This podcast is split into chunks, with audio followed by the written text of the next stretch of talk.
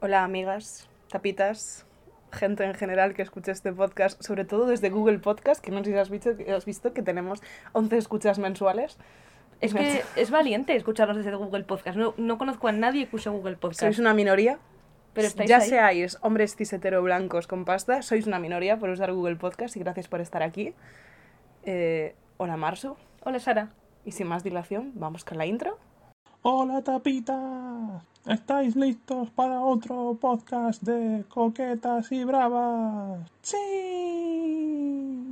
Son coquetas y bravas, un podcast ideal. Son coquetas y bravas y te divertirán. Coquetas y bravas, ta ta ta, ta. Coquetas y bravas, un podcast de Sara Ribeiro y Marina Grandoso. Vale, después de esta intro tan maravillosa, ¿qué tal estás, Marina? Pues muy bien, muy guay. Hoy he tenido un super día. Ya, o sea, llego y me dice, he sido súper productiva. Hoy he tenido un super día, mi casa está súper limpia, he recogido Es un verdad que montón. está. em, he, he comido súper bien, he estado con mi novio, ¿Qué has he trabajado. Pues eh, cachopo. ¡Anda! Sí, es que ayer, ayer pedimos cachopo para cenar. Eh, si sois de Getafe hay un sitio que se llama El Quillo, La Pelusa. Eh, de verdad, hacen cachopos hiper buenos, mm, enormes, 10 de 10. Y ayer pedimos para cenar y era tan tan grande que nos sobró un buen trozo que yo pensé... Era un truca, chopo. Buah, truca chopo.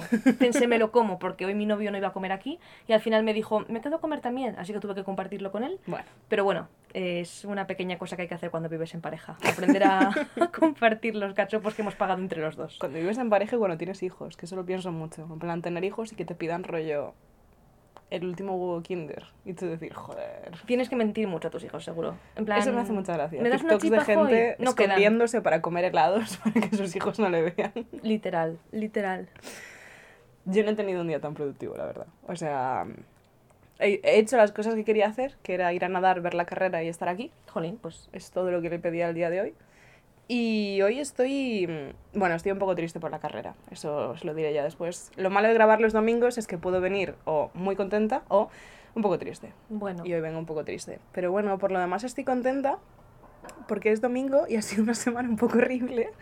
Entonces me alegra que sea domingo Y se acabe la semana. y se acabe la semana.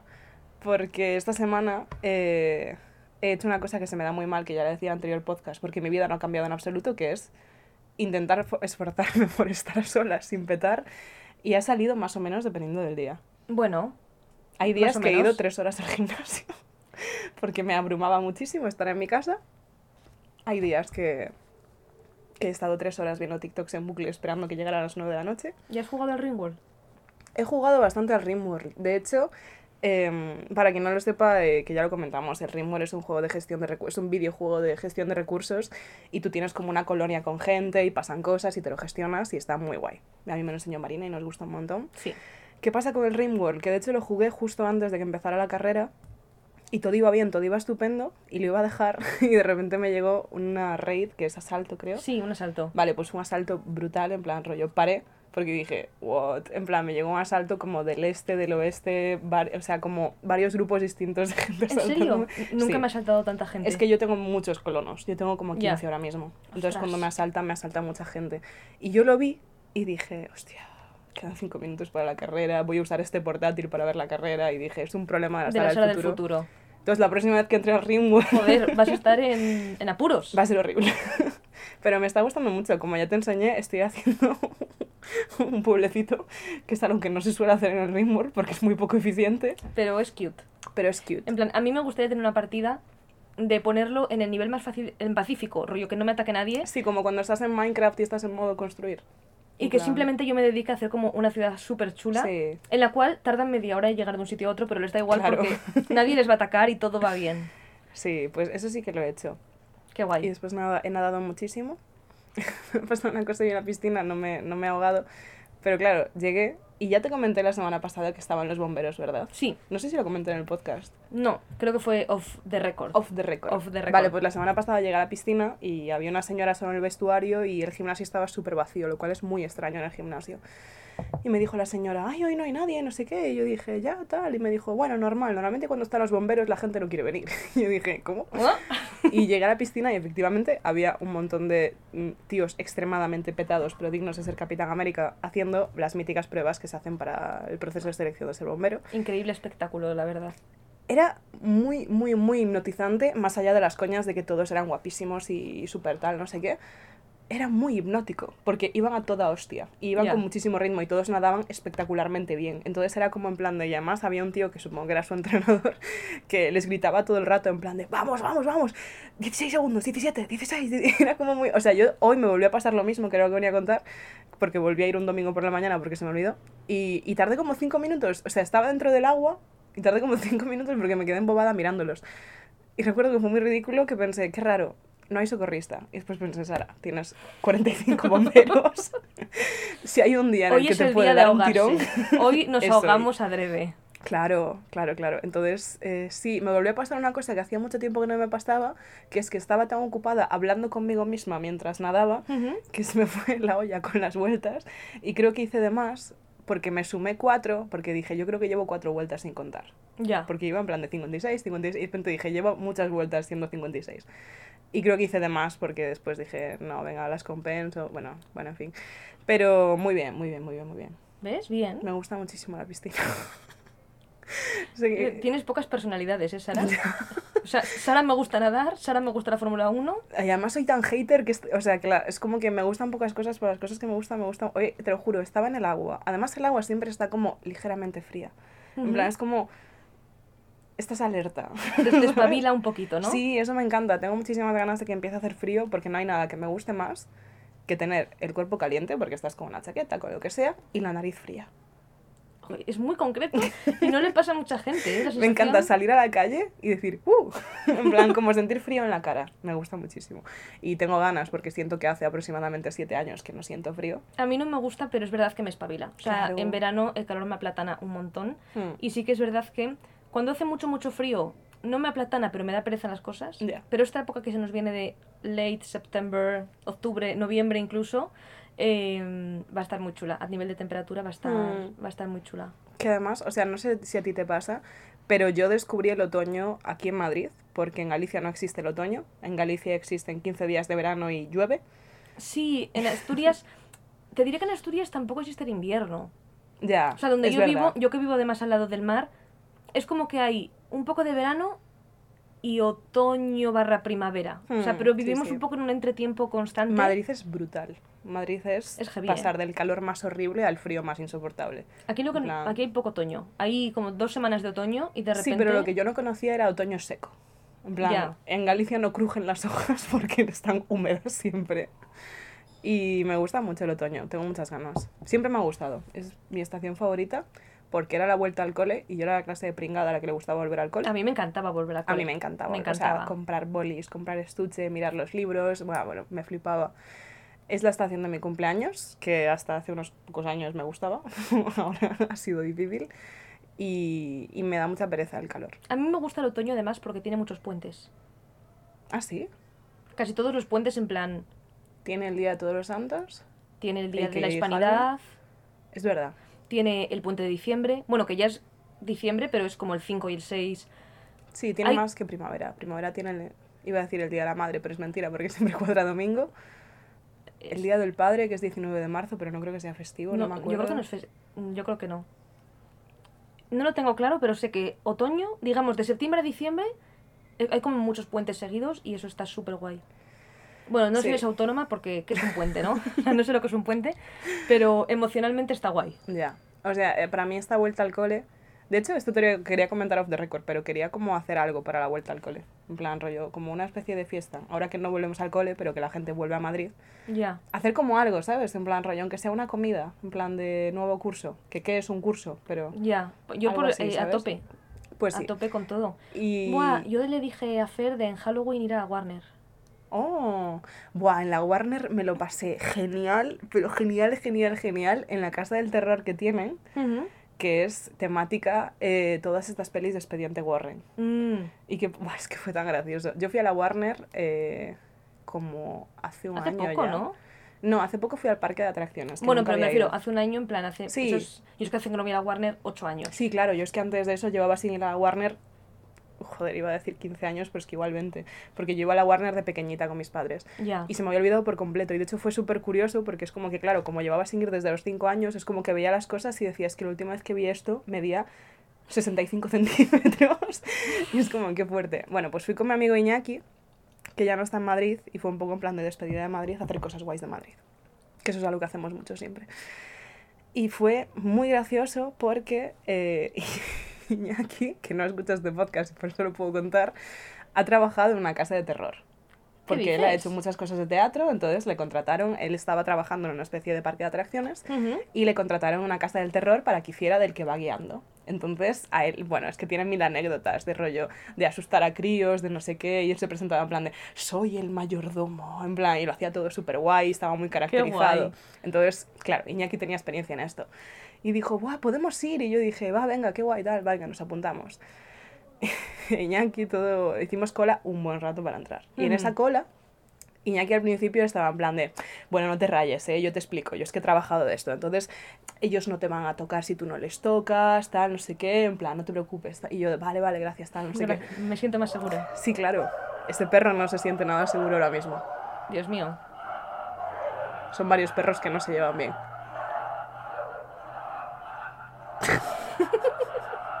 Hasta que muera uno, supongo. No, se está... Bien, bien, bien, ya está. Bueno.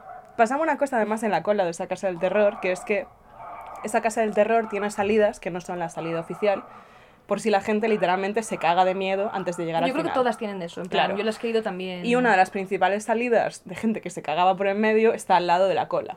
Entonces tú estabas haciendo cola y veías como la gente salía chillando en plan de, aterrorizada. y como incluso una mano súper chunga cogía y cerraba la puerta. En plan, era muy fuerte. Entonces yo notaba que a medida que íbamos avanzando en la cola, Iñaki dejaba de estar tan convencido con la idea y dejaba de estar como tan seguro de sí mismo y tal, no, yo he trabajado esto, tal, no sé qué. Y se empezaba lo que viene siendo cagar. Hasta el punto de que empezó como a negociarme que no entráramos. ¿En serio? Y además había que pagar aparte. Ya. O sea, había que pagar como 10 euros. Y habíamos dicho, venga, va, nos apetece hacer esto, tal. Bueno, fue tan gracioso dentro, porque a mí me pasa una cosa que es que yo me asusto si no hay alguien más asustado que yo. Esto me pasa siempre, pero me pasa también con la ansiedad. Yo soy una persona con muchísima ansiedad, a no ser que haya alguien con más ansiedad. En ese caso, antes que una persona con ansiedad, soy una hermana mayor. Claro. Y me convierto en la persona más cínica, más va, esto no es nada, tal, no sé qué. Es la clave, entra como, mi cerebro entra en modo autopiloto y, y esto fue lo que pasó aquí, que es que si yo hubiera ido sola o con una persona más cínica me habría cagado, pero como estaba con Iñaki, entré en modo, venga, va, vamos a sobrevivir esto juntos y llegó un punto en el que literalmente, y por suerte Iñaki no pesa mucho, tuve que cogerlo en brazos y moverlo físicamente porque se quedó paralizado y empezó como a chillarle a la gente. Los actores se salían de personaje porque era muy fuerte y yo tenía que arrastrarlo conmigo en plan de Iñaki, de verdad, vámonos. Y era en plan de, pero que va vestida de monja. Y yo en plan de, ya Iñaki, pero eso no implica que te puedas parar. Y fue muy gracioso, me lo pasé muy bien. Joder. Y me imagino que si eso era de normal, la Warner en Halloween tiene que estar muy guay. Esto Yo- no está patrocinado. Yo.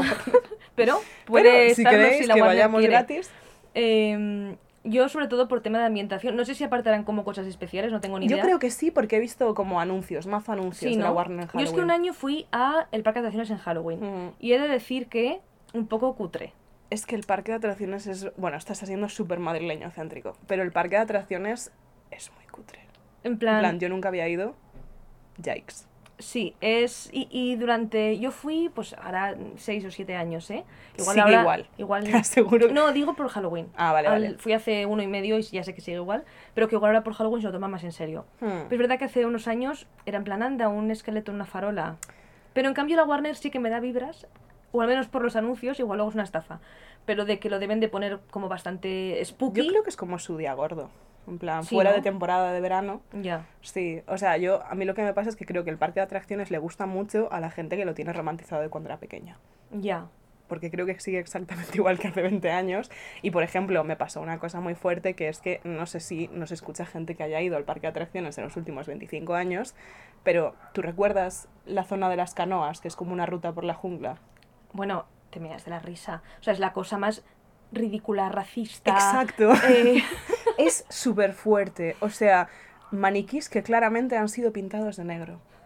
Además, rollo, haciendo cosas súper chungas, en plan, mítico estereotipo racista de persona africana, en plan... este TikTok de chin chong chin chong chin. Es horrible, es horrible, es literalmente decir, de verdad, a la gente le sigue, o sea, nadie ha sacado una alarma de decir, bebé, este, este chamán que claramente es un maniquí del Zara pintado de negro con, con una túnica rara, ¿no os parece que es un poco, uf, uf, uf? Es heavy, es heavy. Yo he de decir que siempre que me ha apetecido ir como a un parque de atracciones, he acabado yendo al parque de atracciones de Madrid, Hmm. porque la Warner, entre que no te deja meter comida y tienes que eh, comer ahí, Ya, entre que para llegar es un... Ahora con Tommy, con mi coche, podremos llegar, pero si no tienes coche, que era mi realidad hasta hace poco, Insoportable, un autobús eterno. terrible. Si tienes coche aún así, en el parking, por lo visto te hablan, pero bien. Eh, suele ser más caro, o sea, todo mal. Pero yo he de decir que hablé con Fer de este Halloween.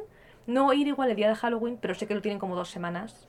Entonces, pues igual eh, A mí me cunde. te, te estoy invitando formalmente eh, a, a nuestro plan de... Así que iremos Fer y yo. Muchas gracias, Sara, por tu opinión. Espero que hagas algo guay tú también. Aparte podemos hacer algún tipo de fiesta de Halloween, pero... Sí, ahora que es legal, once again, Sí. que Perro Sánchez no se va a enfadar Buah, ¿te nosotros. acuerdas de esa fiesta de Halloween que hice yo en mi casa? ¿Tú estabas? La que Chucky se piensa que es mi cumpleaños siempre. Sí, sí, sí. Tengo un amigo hace como tres años, prepandemia, el último en 2019. Pero di cuándo cumples tú, porque... Yo cumplo en mayo, ¿vale? Claro. Mi, mi cumple es el 10 de mayo.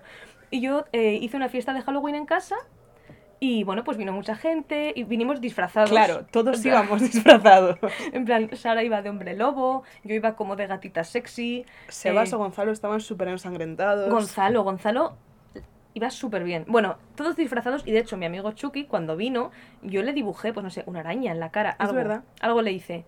Bueno, pues a pesar de esto, lleva años convencido de que esa fiesta fue por mi cumple. Y cada vez que la mencionamos dice, "Ah, claro, sí, el cumple de marzo.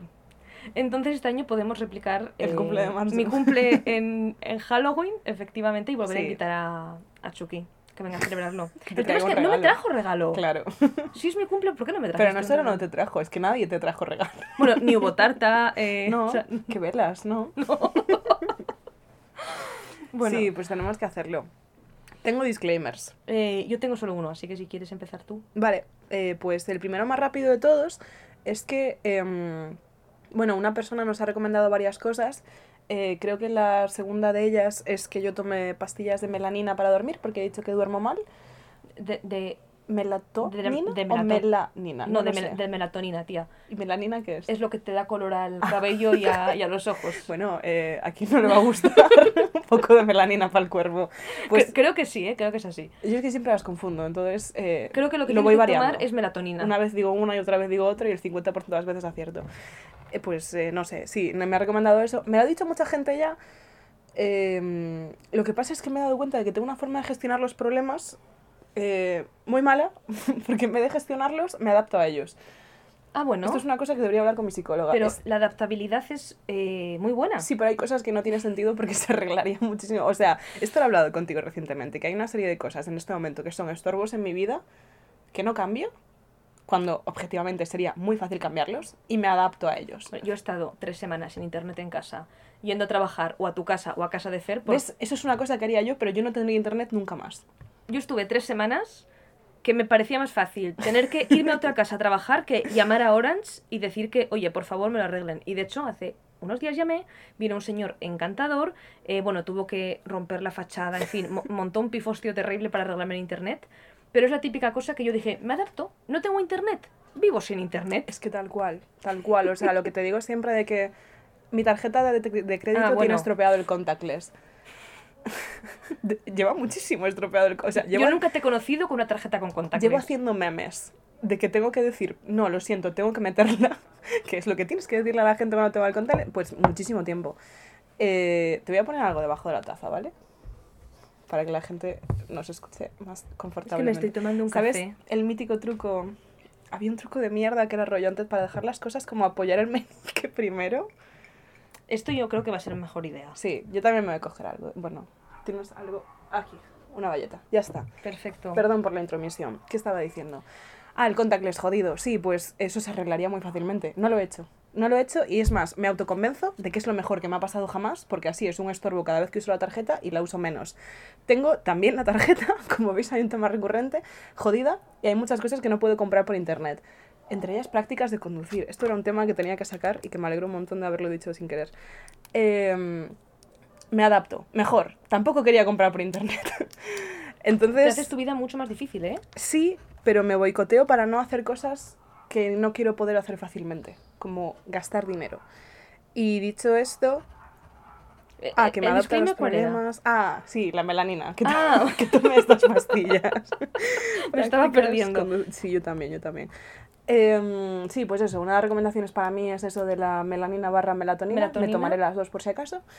Que es verdad. Lo que pasa es que, como me da pereza ir a comprarlas, digo, es mucho más fácil eh, Ahí, literalmente. no comer a partir de las 9 de la noche y entrenar 3 horas al día, que es lo que estoy haciendo en este momento para dormir mejor. Y la otra cosa que nos recomendó a las dos, que no sé si tú la conoces, yo sí, es que cuando estábamos hablando de la envidia en el anterior episodio, ¿Sí? Eh, a esta persona que se llama arroba sopa de sobre, le recordamos un vídeo súper chulo que hay de una youtuber británica. Hostia, británica. No es británica, es estadounidense. Ah, no sé. Sí, sí. no lo sé, estoy súper confusa. Que se llama ContraPoints. Mm, Ni ¿No la conoces? No. ContraPoints es de las personas más importantes que existen en Internet. Joder. Es una tía, bueno, que es una tía trans y muchos de sus temas giran en torno a lo trans y además es muy interesante porque fue saliendo del armario cuando ya era muy conocida. Entonces eh, empezó como a medio mm, borrar vídeos antiguos, empezó diciendo que se identificaba como una persona trans, se fue cambiando el nombre, fue cambiando su apariencia, entonces es como que la peña literalmente la ha visto crecer. Y es una tía interesantísima, o sea, es una tía que se dedica a hacer videoensayos. ¿Vale?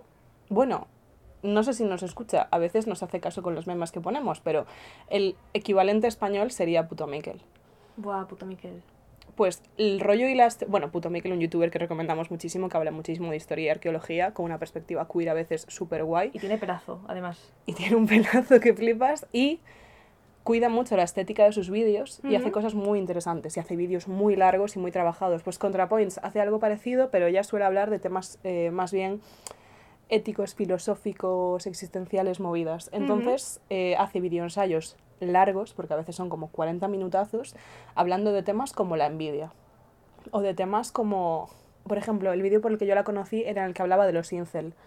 Y hablaba un poco de cómo se crea este movimiento, qué implica, y tiene una perspectiva súper interesante porque es muy buena persona. Y siempre intenta no caer en ser una bocas, que es lo que soy yo a menudo, entonces siempre intenta caer en voy a intentar entender por qué esta persona Sí, hace un esto. poco abogada del diablo, ¿no? De, Sí, en sí, vez de insultar, voy a... Claro, es que por ejemplo, ella tiene un vídeo sobre JK Rowling y las TERF, ¿Sí? que es un vídeo en el que intenta a toda costa entender que lleva a una mujer a ser transfoba. Y que lleva, o sea, y lo hace genuinamente muy bien. O sea, no demoniza, en plan, es una tía súper interesante. Y el vídeo este de la envidia es muy, muy chulo. Y en general los vídeos de ContraPoint son brutales. Están todos en inglés. Creo que están casi todos subtitulados. Yo lo recomendaría un montón porque lo descubrí hace no mucho, lo descubrí hace menos de un año y me vi como sus 80 vídeos todos seguidos y está muy bien. Qué y guay. este es uno de mis disclaimers. Y el otro es también un mensaje que nos han mandado, que es mucho más rápido de contar, que es que eh, una chica muy maja que se llama Nora, que yo la conozco de la Carlos III, nos ha comentado que en su pueblo, que no me ha dado tiempo a mirar cuál es, pero igual tampoco lo quiere contar, hay una fábrica de croquetas precongeladas que se ¿Sí? llama Coqueta y Presumida. ¿En serio? Y por si queremos eh, posibles sponsors, a mí me ha hecho mucha gracia. Coqueta y presumida. Bueno, también nos enseñaron por Twitter una foto de un sitio Sí, que se hay llama... un bar llamado Bravas y, Coque- y Brava- Croquetas. o Bravas, y, Bravas y croquetas. Sí. Pero ese estaba como en barajas o así, ¿no? Sí, sí, sí, esa está O sea, en, ahí, iba a decir en España. esa fact, está en Madrid. Podemos ir. Sí, podemos hacer una excursión. Nuestro primer directo. Ah, mierda, tenía otro disclaimer. Pero ya terminó. Eh, este disclaimer en verdad me lo podría guardar para otro, pero lo voy contando ya. A ver. Bueno, ¿tú tienes algo que contar? Yo ya he contado que he estado triste. eh, ContraPoints, Coqueta y Yo en realidad mi único disclaimer era hacer promo de Mujer Brusa, la verdad. Hazlo porque yo voy a hacer promo a otra cosa. Vale, genial. Pues eh, mi disclaimer es que yo, antes de ser coqueta y brava, eh, tengo otro podcast que se llama Mujer Brusa. Y la verdad estaba un poco dep, pero ahora ha dejado de estarlo y hoy he subido un episodio y voy a subir más episodios. Entonces, que si os caigo bien y queréis escucharme hablar durante un rato a mí de cosas diferentes, ¿De qué va el episodio de hoy? em, eh, se titula Mejor hecho que perfecto y habla un poco de que al final si nos autoexigimos tanto como para querer hacer las cosas genial, al final no hacemos nada y que es mejor hacer cosas mediocres que no hacer nada. Ese es como el resumen. Así que si queréis escucharlo y darme 5 estrellas en Spotify si os gusta, si no, no, no puntuáis, eh, ya está, ese era mi, mi disclaimer. Pues yo tengo otro plug que es que... mm, ¿De qué vas a hacer promo tú? Es que no te lo he contado. En No. plan. no, no te rayes. Eh, no es nada así. En plan, es una cosa guay, pero no es nada super life changing. En plan, es que ya he hablado varias veces de la librería Mary Red Ujú. Y eh, me han hablado para participar en una charla a finales de septiembre. Creo que ya hay día, pero no quiero decirlo por si se cambia. Hablando de temas de bisexualidad, de cultura pop, queerbaiting y. porque el Yes. septiembre es el mes de la visibilidad bisexual. Entonces, nada, deciros que estéis atentas a lo que hace Miri Red, no solo porque este mes estoy yo. Bueno, no voy a estar yo sola, voy a estar con otra persona que se llama Rocío y que también sabe un montón y de hecho sabe más que yo de este tema. Y eso, que sigáis a Miri Red, no solo porque igual este mes estoy yo, sino porque en general hace cosas súper, súper interesantes y que estéis pendientes porque eh, las plazas suelen volar. O sea, yo he intentado ir ya a varias cosas de Mary Red y para cuando tal eh, estaba sold out porque es, es- son como 20 sillas. no es que sea un gran Qué guay, auditorio. Pues iré. Sí, ¿Dó- ¿Dónde está la Mary Red? Mary Red está cerquita de Atocha. Está como si en Atocha cogieras el Reina Sofía y ¿Sí? en vez de entrar a la puerta, ¿Sí? sigues recto por esa calle ¿Vale? y nada, cinco minutos y ya estás en mi red. Sí, sí, está en un buen, muy buen sitio y, y está muy chulo. Entonces eso, que, que sigáis a la movida y que si venís a la movida esta de bisexualidad, eh, que espero que no, me, no se enfaden conmigo por decirlo, porque creo que es, ofici- o sea, es bastante oficial ya. Bueno, Pero y todavía no ha sacado cartel ni nada. En plan... Sí, para el miércoles yo creo que ya no va a ser spoiler de nada. Y, y nada, eso es todo lo que tenía. Bueno, que mm, igual lo veis en algún clip, pero llevo una camiseta del Carballo Interplay, que para quien no lo sepa, el Carballo Interplay es el mejor festival de contenidos digitales de todo el Estado español. España, de Sí. España, ¿eh?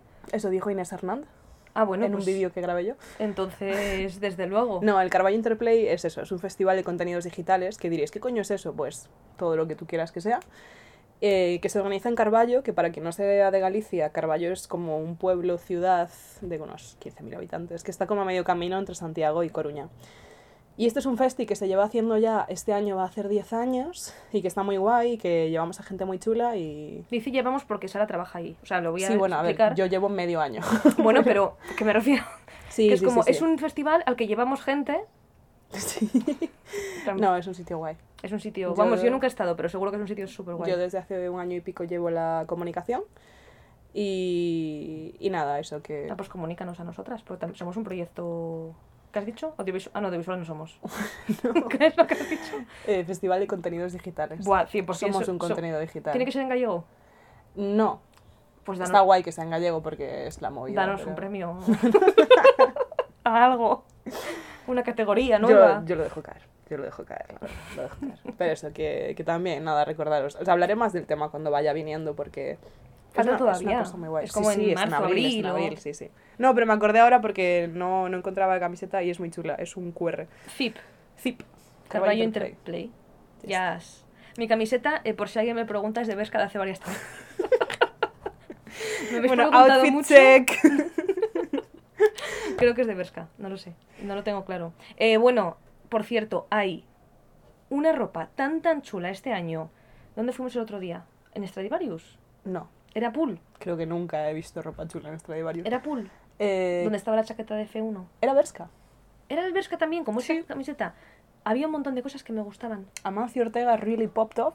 En plan, realmente me gustó muchísimo. De hecho, quiero ir a... Bueno, es que tengo que parar, tengo que parar porque el dinero es que me quema en las manos. Bueno, Y- eh, Marsu lo sabe, yo me he gastado muchísimo dinero recientemente en de nuevo prácticas de conducir y me han pasado hoy eh, los 400 euros, 400 euros, ¿Cuánto ciento euros? los 400 euros que me cobran por una, una asignatura en el máster y me duele mucho todo, me duele muchísimo todo. Bueno, pero te abrazamos.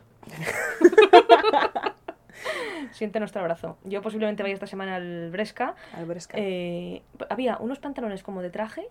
Es que arrastré a Marsu el otro día porque han sacado unas chaquetas que claramente son versión marca blanca de las chaquetas oficiales de Fórmula 1. y que no me compré porque costaban 50 eurazos.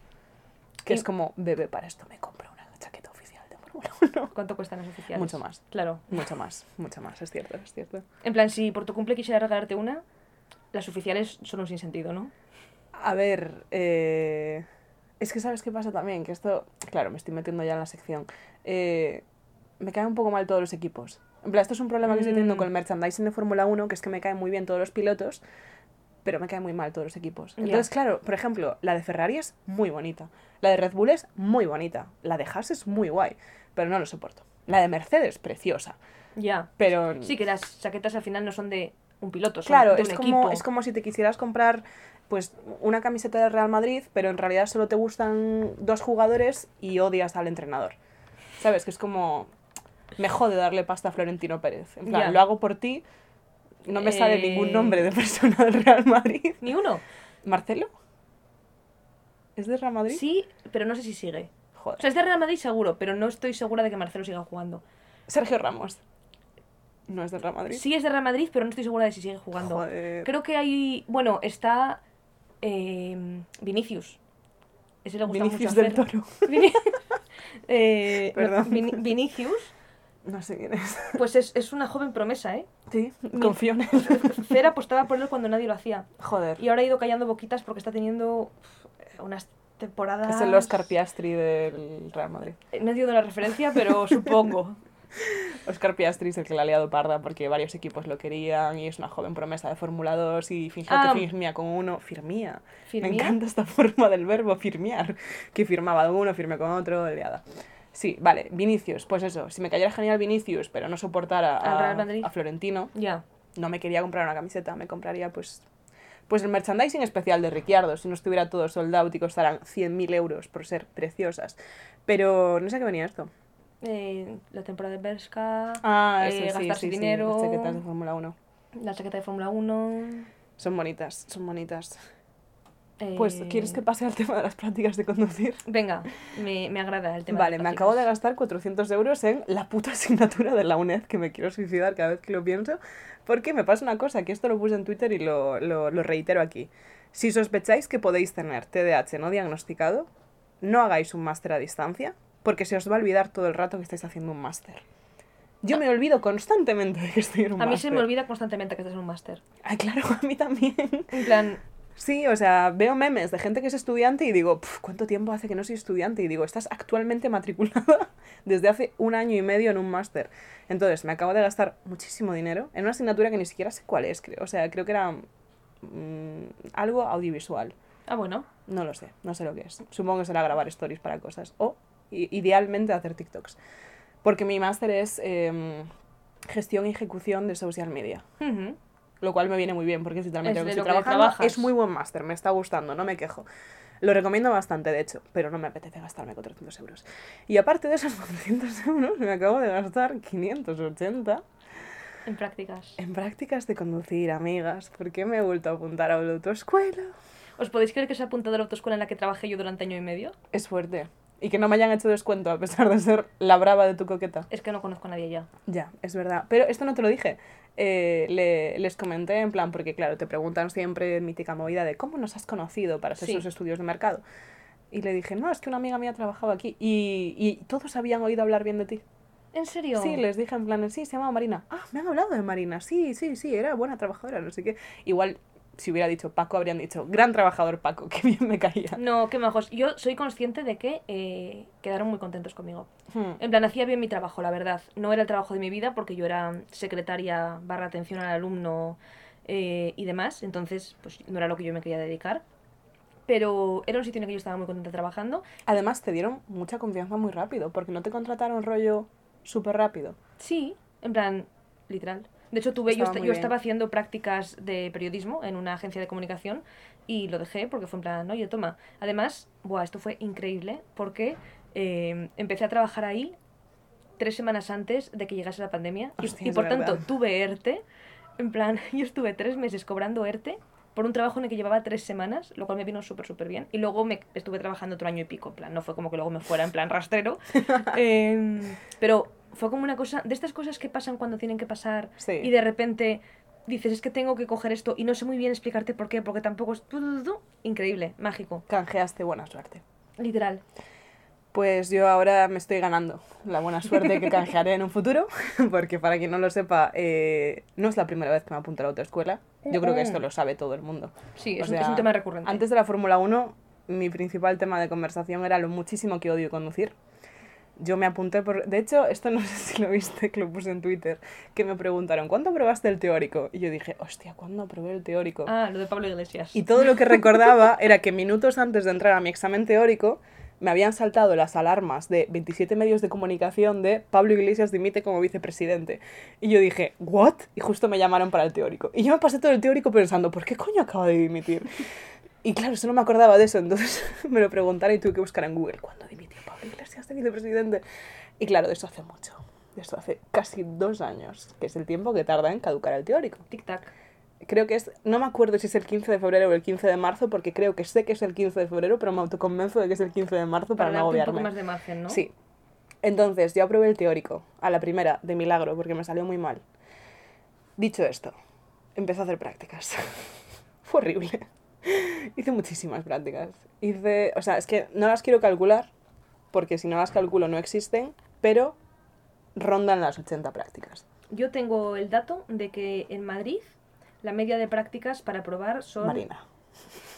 son 36, pero, pero no quiero que os sintáis mal porque la media de prácticas la baja un montón. Yo, eh, yo concretamente, no, tú la las- subo. Tú la subes, pero la baja un montón eh, toda la gente que es de Sudamérica y Latinoamérica y viene aquí, que es así, en plan, muchísima gente, que claro, como ya conducen en su país, al no ser europeos, no se les hace el canje de carnet, Convalida. no se les convalida, pero claro, ellos realmente con 10 prácticas ya lo aprueban porque son gente que ya sabe conducir.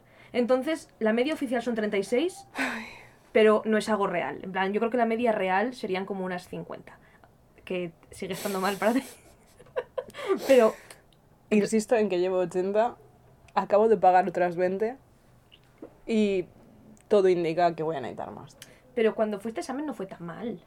No, pero porque fue la perfecta, la, la perfecta tormenta, fue la tormenta perfecta, en plan, eh, me pusieron el examen más fácil que podía ser.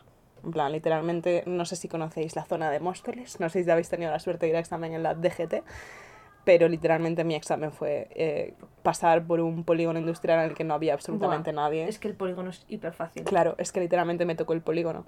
Y, y de hecho es que lo pienso y podría haber aprobado, lo cual me parece tan estúpido. En plan, ¿Por qué suspendiste? no te lo dije, porque no metí tercera en un punto en el que consideraban que podía haber metido tercera, porque uno de mis principales problemas es que no me atrevo a ir a más de 35 kilómetros por hora, a no ser que haya alguien obligándome a ello en el asiento del copiloto, y porque hice mal un doble stop, Ah, porque nunca en mi vida había hecho un doble stop. ya. O sea, yo literalmente lo hice mal, pero lo hice muy bien para no saber que era una opción que había. Y de hecho, esto, creo- esto ya te lo conté, que, que fue tan cantoso. Hice como un doble stop, para quien no lo sepa. Cuando hay un stop, tú te paras en la zona del stop. Si ahí no tienes visibilidad, estás obligada a hacer un segundo stop un poco más adelante. Lo cual es un poco ridículo porque Sí. una vez que tú ya conduces, lo, lo normal es hacer un stop donde ves. Plan, Claro. aunque no sea detrás de la raya, haces un stop donde sea. No, y Pero que eso es que el stop está mal puesto. obviamente para el examen, bueno, a veces el stop está bien puesto porque hay gente aparcada donde no debe o lo que sea. Pero para el examen hay que hacer pues el doble stop, de parar y avanzar y volver a mirar y volver a avanzar. Claro, pues yo paré, dije, mierda, no veo nada. Y dije, el examen está suspenso. Porque no sé cómo proceder. Entonces avancé un poco más, hice amago de pararme, Pero dije, tía, es que no te puedes parar en medio de una puta intersección. Y seguí. Mm, Entonces fue como que aminoré muchísimo la marcha, pero no llegué a parar. Y el profesor, que por si no habéis ido a examen, eh, es como una experiencia súper protocolaria en la que tienes que hablar de usted, en plan, todo es como súper mm, intenso, eh, autoritario, autocrático, raro. Y yo cuando me pongo nerviosa me vuelvo una persona extremadamente educada y sumisa. Entonces en el examen el, el examinador me dijo, señorita, no ha hecho usted bien el doble stop. Y yo dije, es cierto, tiene razón, no lo he hecho bien. y dijo, todo esto yo seguía conduciendo, claro. Y me dice, es curioso porque pensé que se iba a parar pero no se terminó de parar. Y yo, tiene toda la razón, yo también pensé que me iba a parar y no me paré. Y me dijo, eso es un error. Y yo, tiene toda la razón, no sabe cuánto, lo siento, ha sido un error por mi parte. Y el tío me cortó diciendo, bueno, bueno, ya, tampoco se crucifique. y ahí yo dije, este examen no está bien.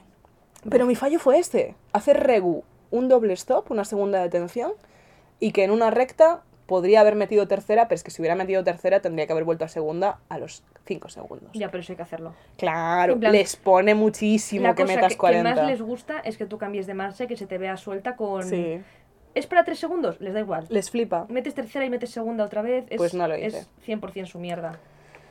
No lo hice. Y ahora pues nada, a comerme otras 8.000 prácticas, además esta vez para darle más ilusión a la vida son en Alcorcón, así que si antes ya me daba pereza venir a la autoescuela que tenía a 10 minutos, ahora la tengo a 45 una hora. Pero la son en un mini. Es verdad que las prácticas son en un mini. Es un coche súper chulo. Y, y, y, vamos, ¿Sabes lo que me flipa? Que no haya que meter la llave en el... ya es con el el, el coso. botón de Start Stop. Es con un botón, tío. Sí. Me flipa. Me flipa. No te imaginas la cantidad de gente que suspendió el examen Por intentar meter la llave. No, porque intentó empezar a avanzar sin haber encendido el coche. Ay. En po- plan, Podría haber sido yo. la cantidad de personas... Bueno, es que además me preguntaron algo tan fácil. Me preguntaron rollo cómo se ponen los... em, joder, pues era tan fácil que no me acuerdo. Eh, los, las cosas que la gente no pone en las glorietas. los intermitentes... Eso. que os prometo que lo sé, a pesar de esto. Eh, pues me preguntaron, ¿cómo se ponen los intermitentes? Y además yo le dije, ¿así? Y me dijo, muy bien. Y yo, ah, que esta era la pregunta. Yo una de las veces que suspendí me, preguntaron que cómo se... Eh, que le a claxon. Pues cállate, ¿eh? Porque yo nunca he tenido que darle al claxon a ninguno de los coches y lo pienso, siempre es en- en el medio, ¿no? O sea, es... es- Lo pensé mucho, en plan, ¿te imaginas que el claxon sea rollo aquí atrás, no sé qué? No, no, no. Bueno, una mierda, en resumen, que va a ser la peor época de mi vida una vez más, que estoy intentando sacarlo antes de volver a casa por Navidad. Bueno, y antes de que se te caduque, no quiero ser No, ceniza, no, pero... es que te juro que es que se me caduca eh, y no me lo saco. Así te lo digo. O sea, así te lo digo, se me caduca el teórico y yo no me vuelvo a sacar el teórico. O sea, el nivel al que me resulta más fácil en este momento convertirme en Greta Thunberg e iniciar una campaña a nivel mundial exigiendo que se abolan los coches antes que sacarme otra vez el teórico, es que me encadena un árbol. Es muy poca la gente que, Me que, cuando, que cuando suspende se lo vuelve a, a sacar. Yo me acuerdo que tuvimos una alumna que fue un caso increíble. Era una señora como de 45 o 50 años que, mm, que se había sacado el teórico y vino a hacer prácticas. Y cuando Mm. vino a hacer prácticas teníamos que pedir pues, ¿no? la fecha del teórico para calcular. Bueno, le quedaban como un mes y medio. No había dado ninguna práctica, ¿eh? Claro, además una señora de, pues eso, de 50 años, que le suele costar más, al final, pues la plasticidad del cerebro, lo de siempre. Los chavales de 18 se enteran muy bien. Las Los señoras, putos garrulos de 18, tío, que se lo sacan. Oh, es que me pone una mala hostia. la- tío. las señoras de 50 les suele costar más. Soy yo, sí soy. Bueno, eh, era terrible. En plan, conducía fatal. Eh, era un peligro en la carretera. Eso era una cosa, pero solamente tenía una oportunidad de examen. Entonces, eh, nosotros lo que hacíamos es, como siempre hay más gente que se quiere presentar que plazas, presentábamos a los que iban mejor. Rollo, para ir quitándonos gente de la autoescuela. Entonces, pues si había 10 plazas y 15, decíamos, venga, los 10 que vayan mejor van a examen. Pero esta señora, como solamente tenía una oportunidad, dijimos, venga, o sea, vamos a meterla y que sea lo que Dios quiera. ¿Te puedes creer ¿Qué aprobó? que aprobó? Y que ni... O sea, yo ha- hablé con Ángel, que era, bueno, el, su profe, que era amigo mío. Digo, ¿pero qué? O sea, ¿cómo? Dice, no te lo puedes imaginar, Marina. En plan, hizo un examen, lo que tú dices, un examen le tocó, para empezar le tocó muy fácil. Sí. Por algún motivo, cosas que ella hacía terribles, ese día le bajó la inspiración divina y no las hizo. Pero es una persona que a mí me da miedo que está carnet. O sea, era terrible, no había dado casi clases, pero no hay que perder esperanza. Yo, ¿cómo probé yo el teórico? Bueno, es que eso es tan insultante. Yo, esto no me gusta contarlo porque escucha el podcast mi madre, pero No lo sabe. yo creo que no lo sabe. Yo, el teórico de conducir, cuando me apunté, eh, empecé con, con, vamos, me apunté y nada más apuntarme a la autoescuela me apunté ya a examen. En plan, venga, eh, dadme los libros, dadme la app, que en mes y medio voy a examen. Y pagué el examen, tal, yo estaba apuntada. El tema es que no estaba muy motivada para ir a examen y yo no había hecho casi test. Entonces, cuando ya faltaba como una semana para ir a examen, me puse Pero claro, o sea, ve- venía de cero patatero y yo no aprobé el primer test hasta tres días antes de examen. Es que... O sea, no había aprobado ningún test. Es que... Fui a examen habiendo aprobado como unos 5 test en total, habiendo hecho como, no sé, 150 debí de hacer en total al final. Y había aprobado unos 5 o 6 quizás. Y os podéis creer, es que aprobé a la primera con dos fallos. Me sobró un fallo. Es que es increíble. Ahí canjeaste buena suerte también. Es, O es sea, increíble. Es que a veces me pasan cosas buenas. A veces... A veces, hay otras veces que no. Pero normalmente, en plan, tuve mucha suerte. Y, joder, qué ilusión. Porque a mí la parte de conducir sí que me gusta. Yo no soy como Sara. No, yo lo A mí mal. la parte de conducir, entonces fue como que la parte teórica me la quité súper Pero fácil. durante las prácticas, ¿te lo pasabas bien? A mí me gusta conducir desde el primer día. Joder. O sea, yo desde el, desde el día que empecé las prácticas, que además fue horrible porque yo, la autoescuela que ahora está en Alcorcón, Mm. estaba en Iglesia, en plan en Chamartín. Hostia. Yo, mi primera clase práctica fue con el coche... Ah, no está grabando esto ya. Ah, pues estaba nada. Bueno, pues se acaba de quedar sin espacio. Os quedáis sin clips. Con el coche eh, en, Cham- en Chamberí, en doble fila, Para la gente que no viva en Madrid, es el centro. el puto centro. El centro, el centro, y el profe diciendo, tiramos. O sea, yo di las primeras clases en, en Chamberí y desde el principio, Es el equivalente al centro de Vigo. para la gente que seáis de Vigo. En plan, Para si, quien haya si sois de Oviedo, la terrible experiencia. pues es como el centro de Oviedo, más o menos. No, pero es que Vigo es horrible para conducir. ¿En serio? Es de las peores ciudades de España. Buah, peor que Valencia, no. Eh, te quieres pegar un tiro, Escúchame, ¿eh? en Valencia no son todo cuestas de 90 grados y gente enfadada. Ah, no, en y- Valencia el problema son los conductores. En Ya. Valencia, seguro que hay alguien valenciano que me está escuchando, espero que me dé la razón. eh, la gente conduce, no respetan los, no respetan los semáforos. En plan, no respetan los semáforos, no respetan los pasos de cebra, no respetan los ceda al paso. No ¿Para qué? no parece Italia eso, o sea, Te iba a decir. no, no respetan nada. ¡Qué horror! No, en Galicia es porque Vigo no está pensado para que la gente conduzca. Ya. Bueno, las famosas turborotondas de Abel Caballero que tienen como siete carriles, eh, pantallas, que... Bueno, en fin, una locura. Vale, pues dicho esto, eh, no tengo mucho más. Bueno, tengo una historia de la de la señora mayor. ¿Tú tienes algún tema para hoy? Bueno, si hay tiempo sí, si no, no. vale. Es que no sé cuánto tiempo llevamos. Llevábamos como ya 40... Vale, perfecto. Pues nada, es que me acordé ahora porque me la crucé ahora al bajar para venir a tu, a tu casa. Que es que, eh, bueno, en mi edificio, eh, an- cuando yo llegué eran casi todo eh, familias, gente mayor. Ahora había- está habiendo muchos pisos de estudiantes porque es Getafe y se gentrifica y nosotros somos parte de la gente gentrificador. Ya no, porque ya somos residentes getafenses de... Yo tengo 27 años. Sí, yo llevo siete años, yo, yo seis en el yo soy piso. azulona. O sea, sí. Getafe mi patria, Madrid mi castigo. Vale, pues en ese edificio hay todo un piso que nunca me acuerdo si es el tercero o el segundo, que son todos señoras mayores. Y que antes de la pandemia me encantaba porque salían todas al rellano y hablaban de la vida. Y tú pasabas y estaban como enseñándose la merluza que habían comprado, contándose que a no sé quién lo iban a operar y como... aquí lo hacen las tres que tengo, las del A, el B y el C, yo vivo en el D, quedan en el rellano que yo siempre pienso, ¿por qué no vais a casa de una cada día? Y tomáis algo? O sea, pero hay veces que están, no te exagero, 35 minutos charlando Estas en el rellano siempre. de pie. Sí, Tenéis sí. 80 años. O sea, que una de ellas diga, oye chicas, pasad a mi casa, os Ya. sentáis, tomáis un té, no sé, Les encanta. les encantan los Su rellanos. Además rellanos muy estrechos como el tuyo y el mío. Bueno, es que cuando yo quiero subir y están ellas, sí, tengo casi que, apartar. empujarlas para poder pasar yo. Pues una de ellas, eh, bueno, casi todas como que me hablan bastante, porque es eso, llevo cinco años ya en el mismo piso, este es el sexto. Y, y es- mucho de cruzártelas y decirte, venga, pasa, maja, no sé qué, uy, vas a pasar frío, cosas así. Y una de ellas siempre me hablaba, y siempre me decía, ¿qué tal el cole? y me, pues, me parecía muy entrañable. Y me la encontré, fue este verano, fue hace como un mes o así. Y yo estaba saliendo del piso e iba a ir al centro, porque había quedado en el centro. Y me la cruzo en la puerta, yo saliendo y entrando. Y me dice, ¿qué? ¿Ya te vas? Y yo dije, Mm. sí. ahí, ahí todo empezó mal. Ahí debí, debí haber detectado que era una pregunta rara.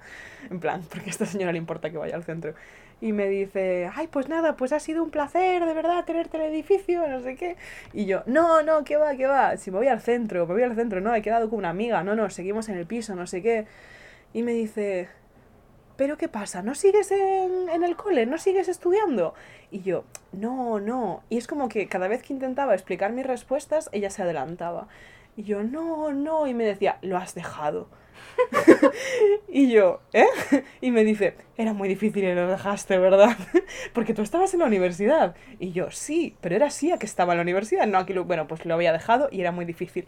Y yo en plan de, ¿qué, qué, qué? Y me dice, ¿y tampoco estás trabajando? Y yo, sí, sí, sí. Y ella, pero claro, como no has terminado la carrera no has encontrado nada de lo tuyo. Y yo, no, no pasa nada, hija mía. Tú ti- tienes la oportunidad todavía de volver a estudiar, de terminar la carrera.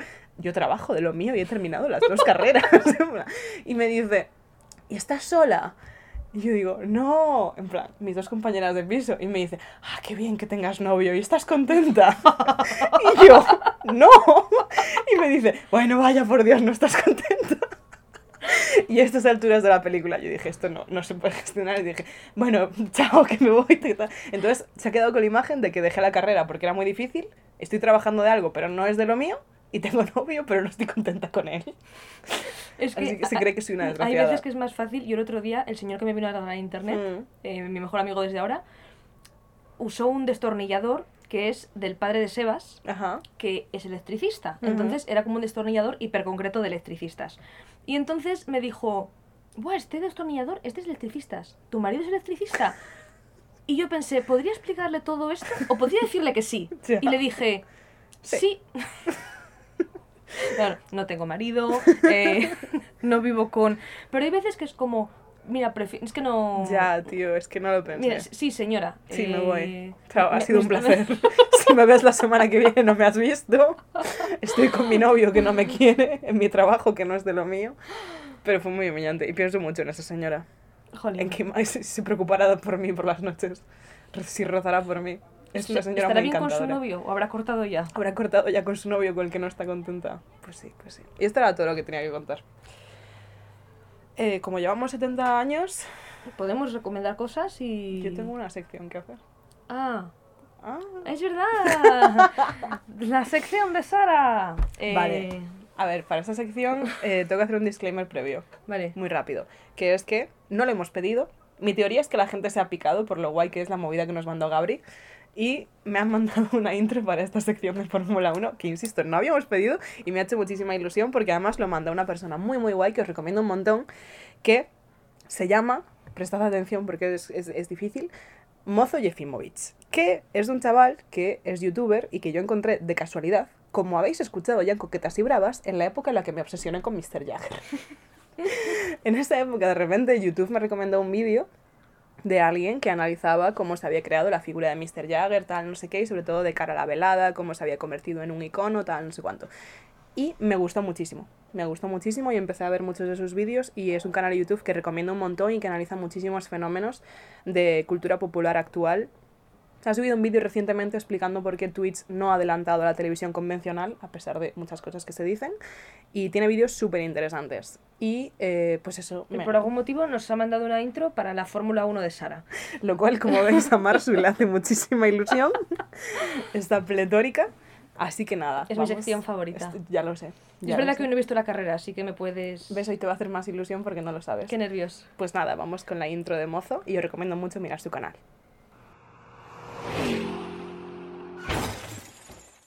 Fórmula 1, una sección conducida por Sara Ribeiro. Vale, después de esta maravillosa intro, os vengo a contar que estoy súper triste porque la carrera de hoy ha ido mal. Eh, Bueno, que- mal para... mal para alguien, bien para otro Claro. alguien. Así funciona. Hoy puse un tweet que era, eh, odio la Fórmula 1 porque todos me caen bien y hay gente que siempre está triste. Hoy hay gente que está triste y hay gente que está muy contenta. ¿Quién ha ganado? Por supuesto. Ah, Verstappen. Max Verstappen. Vale. Eh, la carrera de hoy era, es que no sé pronunciarla, es como Zandvoort o algo así, es eh, en Países Bajos. Y nada, básicamente es ya la carrera número como 14 de las 21 carreras que hay. Es, eh, ya estamos entrando en la ronda de las últimas. Y, por supuesto, ha ganado Verstappen. Ah, menos mal que no la he visto, porque sinceramente, para que... O sea, No, pero escucha, hoy ha estado muy reñida. Es que la anterior carrera, como ya os hemos contado, Verstappen ganó por como 4 horas de bueno, y, diferencia. y salió como el 15. O sea, Sí, no, en, no esta, en de esta no ha sido así. En esta ha habido muchísimo pique y estoy triste en parte porque durante buena parte de la carrera parecía que podían ganar Hamilton. Ah, Lo cual es muy Hamilton. fuerte porque Hamilton está teniendo una temporada muy, muy mala y... Uy, que ha vibrado. Es mi otro móvil. Toma, No, no, si no lo quiero. te lo guardo aquí. Estás boicoteando mi sección, Marsu, de verdad. Eh, esta carrera básicamente tenía la mítica clasificación que nos podíamos imaginar, en plan los Red Bull primeros, eh, Ferrari después, Mercedes después, eh, algún McLaren despistado. Antes de que me preguntéis, Ricciardo ha quedado fatal y no voy a hablar del tema. Ha quedado literalmente 17 de 18, porque dos coches se retiraron. Entre ellos, tu amigo, que sé que te cae bien, Valtteri Bottas, tuvo otra vez un problema con el No. coche y Pero pobrecito, por favor. Sí, hizo DNF, que son las siglas de Do Not Finish, y fue muy Mm. triste. Y en resumen, fue una carrera en la que la estrategia tuvo muchísimo peso porque hicieron muchas jugadas con los neumáticos y porque hubo dos safety cars. Uno por una movida rarísima, rarísima. O sea, un piloto que es Yuki Tsunoda, ¿Sí? que, que es el piloto que siempre te digo El que que es bajito y tierno. Sí, que mide como metro cincuenta y uno y es muy muy mono. Pues le pasó una cosa muy rara que es que salió de boxes y nada más salir le habían cambiado las ruedas y dijo las ruedas están sueltas y paró el coche. Y además lo dijo en plan estresado, en plan de joder, había un problema con las ruedas. Y le contestan desde la radio, no están sueltas, sigue conduciendo. y fue un poco en plan de, vamos a ver, te digo yo. Entonces siguió conduciendo y es como que casi, moten- casi ponen safety car, porque Sí. se había quedado un coche ahí en medio, de repente como que recondujo y se puso a conducir y fue como, ah, que no, que no hay safety car. Volvió a boxes, le empezaron a toquetear todo el coche, le toquetearon rollo el, el- los cinturones, todo tal, no sé qué, el, el volante, todo. Y le dijeron, vale, está todo perfecto, vuelve a salir. Volvió a salir y a los 20 segundos dijeron, no, no, para. Y paró. y es como que fueron 10 minutos en los que la carrera fue súper rara porque nadie entendía lo que pasaba. Y por culpa de ese safety car, eh, a Mercedes se le fue a la mierda la estrategia Mm. y ganó Verstappen. Y además es una mierda porque Hamilton pasó de muy probablemente ganar a quedar ni podium, quedó cuarto. Y la segunda persona que más ha sufrido, o la primera persona que más ha sufrido con Hamilton ha sido Sainz. Sainz ha tenido una carrera de mierdísima. O ¿Peor sea, que Fernando Alonso? eh, pues sí, ¿En serio? sí, porque Alonso, no me acuerdo ahora mismo, pero creo que Alonso, no lo sé, Alonso quedó sexto igual. Es que, qué bien lo está haciendo, ¿eh? La verdad. Sí, está haciendo muy buenas carreras. Desde que yo estoy dentro de la Fórmula 1, Alonso ha, ha remontado. Bueno, pues a Sainz le pasó todo lo malo que podía pasar. O sea, le pusieron una penalización por culpa del equipo porque salió de boxes cuando no debía. Después eh, estaba adelantando a uno y justo en ese momento metieron uno de los safety cars, con lo cual no podía adelantar, tuvo que devolver la posición. Mm. Le pasó absolutamente de todo. Tuvo una carrera horrible, me dio muchísima pena y por eso estoy un poco triste, porque es extraño. Y hoy, eh, aparte de decir lo de la carrera, quería hacer un mini resumen de quién es Verstappen para que la gente se en- entienda. Venga. Porque siempre... estupendo, estupendo, venga. no, es que además me gustan mucho tus mini resúmenes. Sí, no, va a ser, va a ser mini. O sea, para que entendáis por qué Marsu y yo estamos un poco hasta la polla de que gana Verstappen, Verstappen es uno de mis pilotos favoritos. Simplemente es yo frustrante me- que sea mucho me mejor que el he resto. descubierto, yo he de decir que no sigo la Fórmula 1, ¿vale? Pero la primera que me habló de Verstappen fue Sara, y yo Hmm. pensé, parece un buen chaval, y desde fuera todo el mundo me ha dicho, no, eh, solamente es percepción de Sara, solamente es el piloto favorito de Sara, el resto del mundo odiamos a Verstappen, Claro. es un tío con problemas de ira, y... Exacto. O sea, la movida con Verstappen, y por eso quiero que lo entendáis, porque Ah. es una figura muy controvertida. Verstappen es un chaval que me es muy fácil saber cuántos años tiene, porque nació literalmente una semana antes que yo. Él nació el 30 de Mm. septiembre de dos- 1997, con lo cual mm, me es muy fácil empatizar con él, lo cual es una locura, porque yo estoy aquí y él está allí. Allí, Eh, Verstappen es literalmente el piloto más joven que ha entrado jamás a Fórmula 1. Verstappen empezó a pilotar Fórmula 1 en, con 17 años, es decir, no tenía carnet de conducir y... tenía una superlicencia de Fórmula 1 y ganó su primera carrera a los 18, lo cual también fue el piloto más joven de la historia en ganar una carrera, que de hecho fue el circuito de Barcelona aquí en España. ¿Qué pasa? Verstappen es un monstruo que ha sido criado para ganar. Verstappen tiene dos padres muy ligados al mundo de la Fórmula 1. Su padre era piloto de Fórmula 1 y la peor persona del planeta, y esto lo analizaré ahora. Y su madre era buenísima en karts. Su madre era como campeona belga de karts, en plan, la hostia. Y de hecho la gente dice que su talento viene de su madre y no de su padre. Su padre era un piloto de Fórmula 1, pero era muy mediocre. Hoy leí que solo tuvo dos podiums y que nunca llegó a ganar ninguna carrera. Y su padre es muy mala persona. Su padre básicamente es ese tipo de padres que crían a niños para ser todo lo que ellos no pudieron ser y que literalmente los maltratan para que se conviertan en perfectos, versiones perfectas de lo que son. Bien es Entonces, cierto que le sale bien. es- o sea, eso es una cosa que mucha gente dice, que es que Verstappen es así de bueno a pesar de su padre y no gracias a su padre. Porque su padre literalmente lo maltrataba. O sea, Max a veces cuenta historias de su padre en las que todo el mundo se gira y él lo cuenta en plan de, jaja, sí. Y la gente se gira en plan de, bebé, esto no es normal. Debería haber actuado servicios sociales. O sea, Max lleva subido a un coche desde como los 5 años.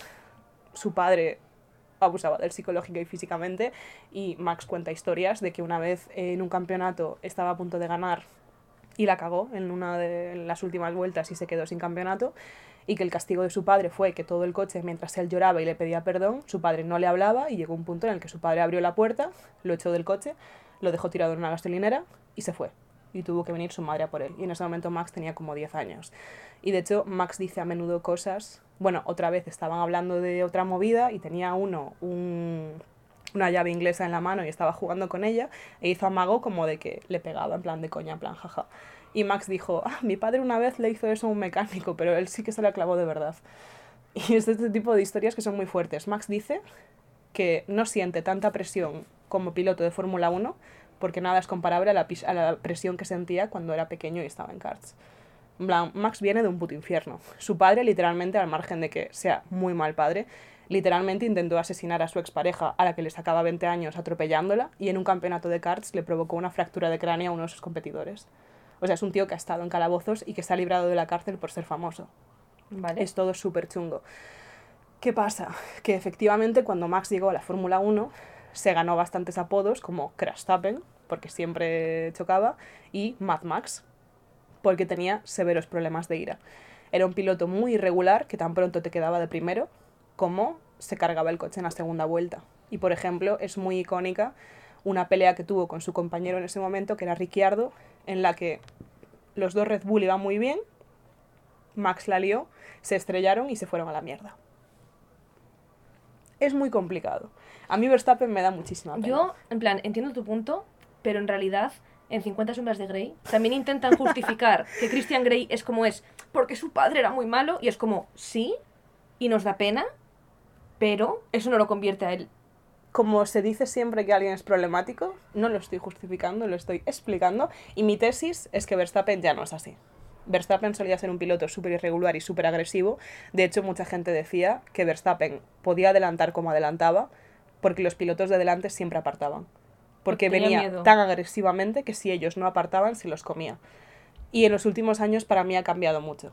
Ahora tiene una forma mucho más calmada de competir. También es cierto que no le hace falta. O sea, es muy, muy buen piloto. Eh, ganó el año pasado el Mundial en unas circunstancias súper, súper, súper polémicas en las que se dio una movida en la- en la última carrera en la que estaba empatado con Hamilton y la decisión final la tomó el jefe de la FIA en este momento. El jefe de la FIA decidió que ganaba Verstappen y literalmente después dijo que había sido un error y dimitió. Entonces, es una mierda porque incluso yo siendo fan de Verstappen, de Verstappen, me da rabia que su primer gran premio haya sido así. Porque merecía ganarlo, pues como lo está ganando este año, que literalmente en este momento, ya os digo, llevamos 14 carreras de 21 y ya es casi matemáticamente imposible que no gane. En plan, a no ser que se estrelle en todas las carreras de aquí a que termine, Max va a ser eh, campeón mundial por segundo año consecutivo. Entonces es complicado y me da muchísima pena, porque es un milagro que literalmente no sea un genocida. Y bueno, pues ese es el señor que está ganando ahora. Y aparte de que es muy bueno, tiene muy buen coche. O sea, es una locura. El coche que tienen este año en Red Bull es que, es que no pueden competir contra él. Y eso está haciendo que las carreras sean un poco aburridas. Esta carrera en concreto fue más divertida porque había el rollo de la estrategia, los safety cars y tal, pero es que la primera carrera que vimos le sacaba 20 segundos al segundo, que Sí, es era que no. su compañero. Es decir, Sí, su con el mismo compañero con el mismo coche le sacaba 20 segundos. Entonces, ese es mi resumen de hoy. Espero que tengáis algo más de empatía con Max Verstappen. Y lo, ah, perdón, lo último, lo más jodido de Max es que le sigue teniendo mucho cariño a su padre. De hecho, su padre viene a todas las putas carreras y me pone de los nervios. Y en esta carrera en concreto, como era el gran premio de su casa, de donde es él, quiso homenajear a su padre y llevaba un casco porque los cascos los cambian todo el rato y siempre son de cosas distintas. Pues llevó un casco que era un homenaje al casco que usaba su padre cuando competía. y cuando sacó el vídeo como presentándolo, en plan, quiero devolverle a mi padre todo lo que ha hecho por mí, era como, mátalo. o sea, la única forma que se me ocurre es que lo tortures y lo mates. Y me da mucha pena. Pero bueno, es muy probable que Max Verstappen se acabe convirtiendo en uno de los mejores pilotos de la historia. Yo creo que va a ser el mejor piloto de toda la década 2020-2030, a no ser que cambien mucho las cosas. Y ahora ya sabéis un poco mejor quién es este señor belga con problemas de ira que arrasa en todas las carreras. Genial, pues muchas gracias Sara eh, por tu análisis sobre el, el background de Max Verstappen, Sí, Maximilian Verstappen. Maximilian Verstappen, eh, que nos tenía todos, la verdad, eh, sin dormir. Pero ahora, bueno, he de decir que es que ya me lo sabía, entonces claro, para mí no tenía claro, interés porque Esta turra te la he dado. yo ya... ¿Te dije lo de su pareja? La pareja de Max Verstappen... Sí. Mm, Es que esto es bastante salseante. Había un piloto, eh, y lo tempore, en plan, es un tío de unos 60 años, que ¿Sí? se llamaba Nelson Piquet, que era un piloto muy importante. Sí. Y que ahora mismo solo es actual porque de vez en cuando es racista con Hamilton. Y la gente se queda en plan de, bro, muérete ya, supéralo. Vale. Sí, es negro, get over it. Vale, pues tiene una hija que se llama Kelly Piquet. Sí, Y esa es la actual pareja de Max. ¿Qué pasa? Bueno, que también tiene una hija. ¿Qué pasa a todo esto? Bueno, no solo que Kelly Piqué le saca como casi 10 años a Max, lo cual es un poco extraño, porque empezaron cuando él tenía como 22 y ella tenía como 31, sí. ¿Vale? La cosa es que Nelly Piqué era la pareja y la hija que tiene es con esta persona, el piloto de Red Bull, Sí, cuyo asiento sí, se quedó Max. Es decir, sí. Dani Kvyat. Dani Kvyat en un mismo año perdió su asiento de Red Bull a su novia y un poco a su hija ¿Por la misma persona? por la misma persona que es Max Verstappen. Joder. Y es una movida súper endogámica y, o sea, hay, hay mucho salseo al respecto. Y eso es todo, ya está. Y es muy extraño porque Max Verstappen, insisto, tiene mi edad y es padrastro de una niña de cuatro años, Es raro, lo cual es es raro. sí, sí. Pero es muy lindo porque se nota que él ha tenido una infancia de puta mierda en la que nunca nadie la ha querido y ahora con esta niña es súper dulce. Y hay un montón de vídeos de... Y la niña le llama Max y, es como muy lindo y, y las vacaciones de estas, de estas vacaciones que hubo de este descanso salieron como mazo vídeos de Max con manguitos nadando con la niña, no sé. No es un monstruo, es mi resumen. Y ya está, hasta aquí. Puedes ir con recomendaciones. Vale. eh, yo tengo solamente una recomendación ¿Vale? y es la serie que estamos viendo de Apple TV que se llama Severance. Severance, Separados. eh, y es una serie súper, súper buena. Me han dicho que es la única serie buena que tiene Apple TV, pero mm, básicamente va sobre una mm, empresa en un mundo distópico en la cual cuando entres a trabajar te hacen como una operación en el cerebro que hace que cuando tú estás en el trabajo no recuerdes nada de tu vida de fuera y cuando estás fuera no recuerdes nada de tu vida del trabajo. Esa es como la premisa principal por temas de mm, conciliación y también confidencialidad sobre lo que haces en el trabajo. Em, y a, raíz de ahí, pues tiene una trama súper chula con un montón de dilemas éticos sobre em, quién soy. ¿Eres entonces dos personas o eres solo una? Em, si tu yo del trabajo quiere dejar el trabajo, pero tu yo de fuera no. Claro, sois personas diferentes. Está muy, muy chula. Y ahora se está poniendo interesante. Son nueve capítulos y yo llevo cinco. Entonces, igual el final es una mierda. La verdad, no lo sé todavía. Pero mm, si tenéis Apple TV, que si tenéis cualquier cosa de Apple, os dan meses gratis. En plan, no sé cómo funciona muy bien, pero si tenéis cualquier dispositivo de Apple, seguro que tenéis alguna oferta de tres meses gratis de Apple TV. Es una serie súper, súper chula. Y si no se piratea. Ah, bueno, eh, a ver, eh, venga, y si no se piratea. Pero, pero súper chula. Y esta, esa es eh, That's it. Pues yo también tengo una movida audiovisual, como bien sabes, que es que lo único que me ha hecho feliz esta última semana es que fui a ver eh, Everything, Everywhere, All at Ah, Once, buf. Que es en español todo a la vez en todas partes. Todo a la vez en todas partes, creo que es. Es que nunca sé cómo se traduce. Vale, eh, estas son las cosas que os tenéis que fiar de mí. Yo no sabía nada de esta peli antes de verla. Buenísima. Eh, no sabía nada. En plan, yo fui completamente en blanco. De hecho, tenía un spoiler de una frase que se dice en la peli que es muy importante, pero que yo ni sabía que era de esta peli. Hice a verla.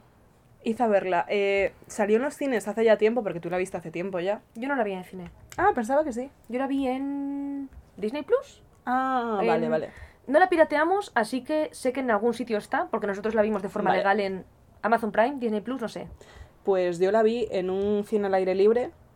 Qué locura. Qué absoluta. O sea, tenéis que verla. Yo creo que es mi nueva película favorita. creo que es de las pelis más interesantes que se han hecho en este siglo. Creo que si habéis estudiado audiovisuales, juega con el formato como no he visto que se jugara con el formato jamás fuera del cine experimental. Es súper entretenida, los personajes son brutales. O sea, la primera mitad de la película me meaba de la risa, la segunda mitad de la película empecé a sollozar en voz alta. Es, es una peli que es muy rara, no sabes por dónde va. Hmm. Al principio piensas que va a ir por un lado, de repente hay como un montón de giros Parece que va a ser súper mamarracha, y lo es, y luego de repente es muy deep pero es y te pillas una llorera y a la vez las escenas tienen un montón de escenas de acción que sí, son tiene unas la peleas hostia, de kung fu la hostia, la verdad. guays. A mí, o sea, lo puse en Twitter porque me obsesioné. O sea, la vi y dije, esta película literalmente me ha cambiado la vida. O sea, soy una persona distinta, esta película me ha devuelto las ganas de vivir. Y puse en Twitter que tenían que verla, tal, no sé qué, no sé cuánto. Y me habló alguien en plan de, tía, la vi anoche y los primeros 20 minutos pensé que me había equivocado de película porque dije, ¿cómo le ha gustado esto? Y después acabé llorando, no sé qué, no sé cuánto. Es muy buena, pero no se puede decir sobre de qué va. Claro, En parte porque es muy difícil explicarlo, yo no sabría deciros sobre de qué va yo, yo creo que podría hacerlo, pero que no tiene gracia. y que lo- luego aparte pierde gracia. Es una película que estás todo el rato diciendo, ¿en serio? En, en plan, lo que te decía el, el anterior episodio, cuando te hablaba de Nope y te decía, se nota que al director le han dejado hacer lo que le ha dado la gana. Pues aquí es exageradísimo. O sea, literalmente, la trama principal, en plan, la trama más seria, al margen de las movidas metafóricas, tal, no sé qué, gira en torno a un juego de palabras tan estúpido. En plan, es, es tan estúpido. O sea, hay tantas escenas que dices, no entiendo cómo te han dejado hacer esto, porque yo no habría confiado en que esto saliera bien, pero ha salido tan bien. Es preciosa. O sea, Es increíble. llevaba muchísimo tiempo sin sentir algo así, viendo algo audiovisual.